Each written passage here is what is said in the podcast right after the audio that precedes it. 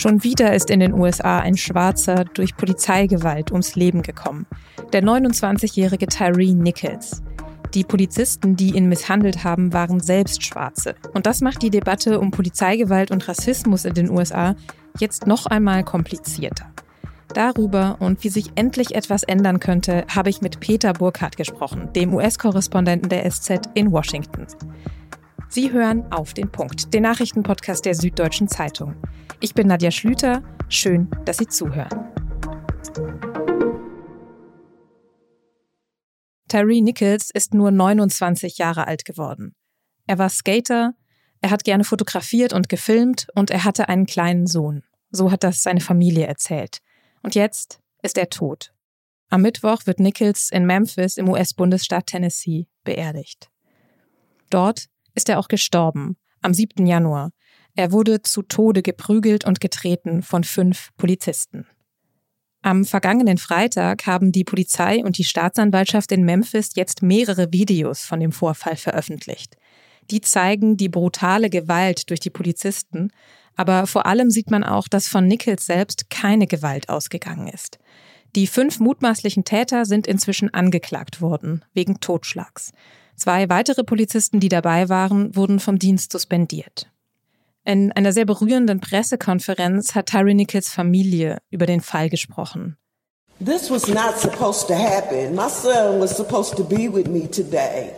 Das hätte nicht passieren dürfen, sagt seine Mutter hier. Ihr Sohn müsste heute eigentlich bei ihr sein. Und sie sagt, wie sehr sie sich geliebt haben.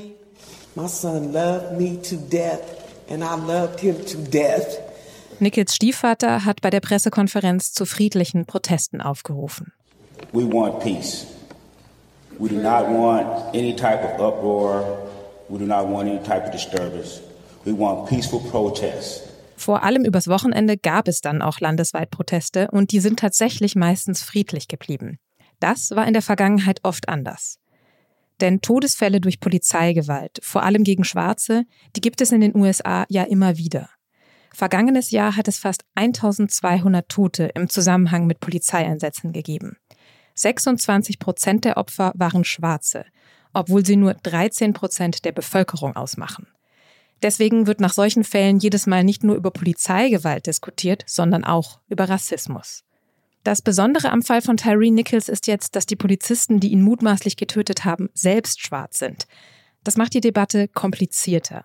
Wie sie abläuft und welche Art von Reform vielleicht dafür sorgen könnte, dass es weniger Fälle wie diesen gibt, habe ich Peter Burkhardt gefragt. Er ist SZ-Korrespondent in den USA. Peter Terry Nichols wird an diesem Mittwoch in Memphis beerdigt. Was für eine Trauerfeier wird das? Ja, das wird also eine sehr große Trauerfeier, also eine riesige Trauerfeier. Das beginnt jetzt hier um 10.30 Uhr Ortszeit in Memphis. Das ist also in Deutschland dann sieben Stunden später, 17.30 Uhr in Deutschland. Ja, und es wird also wirklich ein, ein ganz großes Ereignis. Auch die Vizepräsidentin Kamala Harris kommt. Ähm, die Trauerrede wird gehalten von Al Sharpton, das ist ein Bürgerrechtler, der auch eine Trauerrede unter anderem nach dem Mord an George Floyd damals hielt, also ein sehr bekannter Mann. Es kommen Angehörige auch von George Floyd und auch von anderen Opfern, Polizeiopfern. Ja, also es ist was, glaube ich, auf das man schon sehr schauen sollte und auch schauen wird. Mhm, da merkt man schon, der Fall bekommt gerade sehr große öffentliche Aufmerksamkeit. Und es gab ja auch schon im ganzen Land Demonstrationen gegen Rassismus und Polizeigewalt, jetzt nachdem diese Videos veröffentlicht wurden. Die Demos sind aber fast immer friedlich geblieben. Wieso glaubst du, ist da diesmal nichts eskaliert, wie das ja in der Vergangenheit so oft der Fall war? Also das liegt, glaube ich, auch wesentlich an der Familie, also vor allen Dingen auch an der Mutter von, von Tara Nichols, also die immer gesagt hat, ihr Sohn war ein friedliebender Mensch, der würde das nicht wollen. Sie hat auch jetzt nochmal gesagt, das ist also so beautiful soul, also die, die wunderbare Seele ihres Sohnes. Also ist so eine eher eine Aura des, des friedlichen Gedenkens und da hat, glaube ich, wirklich die, auch die Mutter einen großen Anteil danach. Also hat ihre Trauer sehr öffentlich gemacht, aber nie zur Revanche, zu, zu ähm, Gewalt aufgerufen. Genau das Gegenteil hat sie getan. Aber liegt es vielleicht auch daran, dass die mutmaßlichen Täter ja diesmal so schnell angeklagt wurden? In, in vergangenen Fällen sind die Polizisten ja oft straffrei ausgegangen. Das stimmt, ja, das stimmt. Das hat jetzt auch schon ein bisschen gedauert. Die Tat war ja jetzt nicht vorgestern, sondern es war am 7. Januar.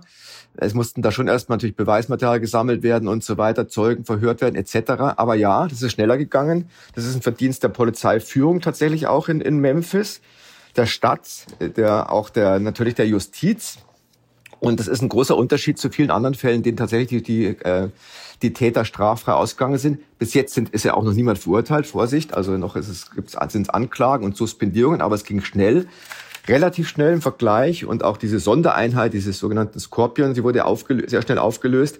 Insofern, ja, besser als in anderen Fällen, in jedem Fall. Mhm, die Scorpions hast du gerade erwähnt, das war eine Sondereinheit der Polizei in Memphis, die, glaube ich, im Zuge der Corona-Pandemie gegründet wurde, um dort gegen die Kriminalität vorzugehen.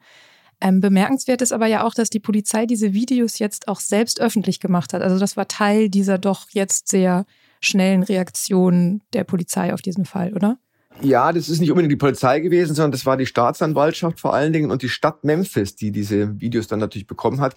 Die haben auch ein bisschen gewartet, weil das ist ja Beweismaterial und wie ich schon sagte, da mussten dann auch Zeugen gehört werden und um das nicht zu beeinflussen, hat man das natürlich nicht sofort öffentlich gemacht, aber dann irgendwann schon.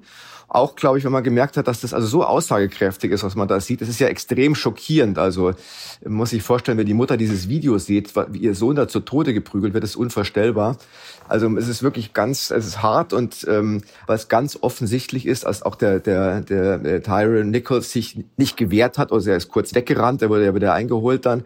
Es hieß am Anfang immer, die Polizei sagte zunächst, er habe da irgendwie einen Kampf aufgenommen mit ihm. Das stimmt einfach nicht. Also es nimmt allen den Wind aus den Segeln, die da irgendwas anderes behaupten. Deshalb ist es sehr wichtig, aber auch extrem hart, ja.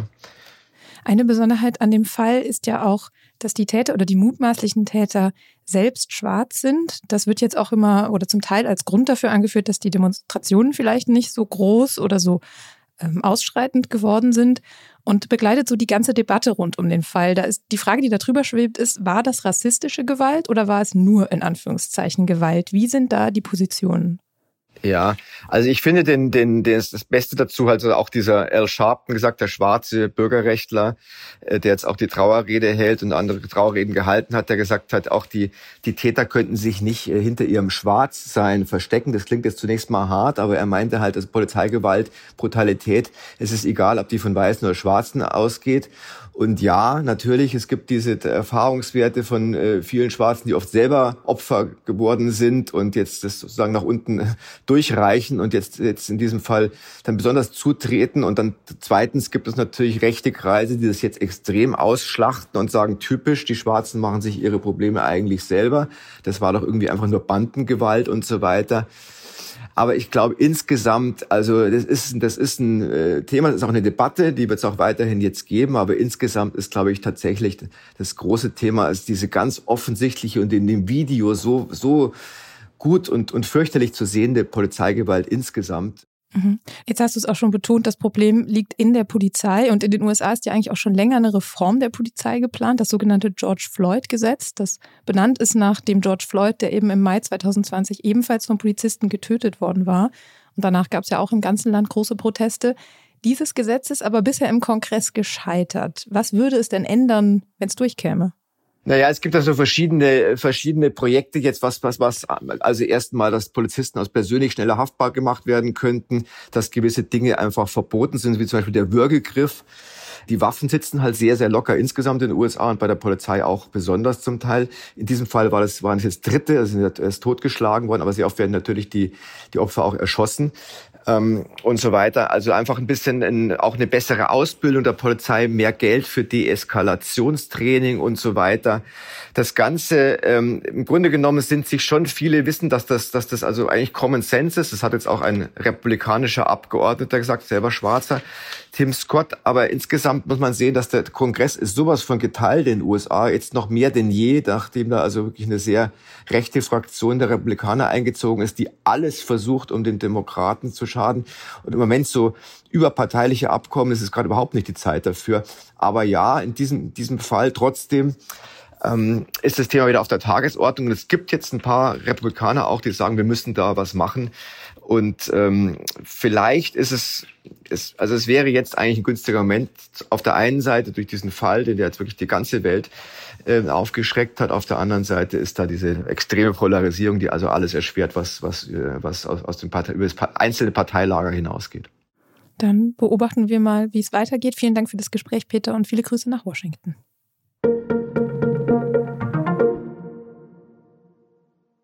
In Großbritannien hat am Mittwoch der größte Streik seit mehr als einem Jahrzehnt begonnen.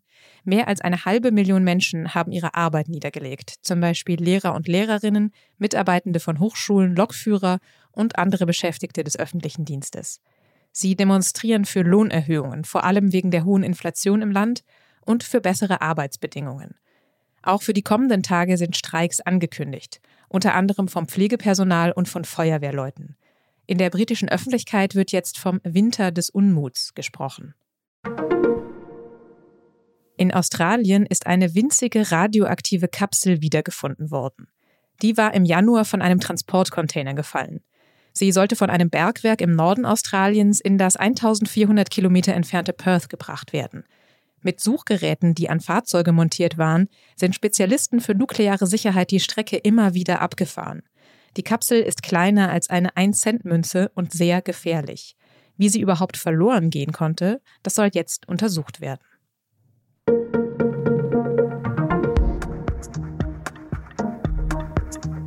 In Iran ist es ruhiger geworden, mehr als vier Monate nach dem Tod von Gina Mahsa Amini. Es gibt kaum noch größere Proteste. Wahrscheinlich auch, weil das iranische Regime so brutal gegen die Demonstrierenden vorgegangen ist. Aber was passiert mit den Menschen, nachdem sie verhaftet worden sind? Was müssen sie in den iranischen Gefängnissen durchmachen? Dazu haben meine Kolleginnen und Kollegen zusammen mit NDR und WDR recherchiert. In der aktuellen Folge von unserem Recherche-Podcast Das Thema sprechen sie über ihre Recherche. Sie finden die Folge auf sz.de-das Thema und verlinkt in den Show Notes. Redaktionsschluss für Auf den Punkt war um 16 Uhr. Produziert hat diese Sendung Justin Patchett. Ihnen vielen Dank fürs Zuhören und bis zum nächsten Mal.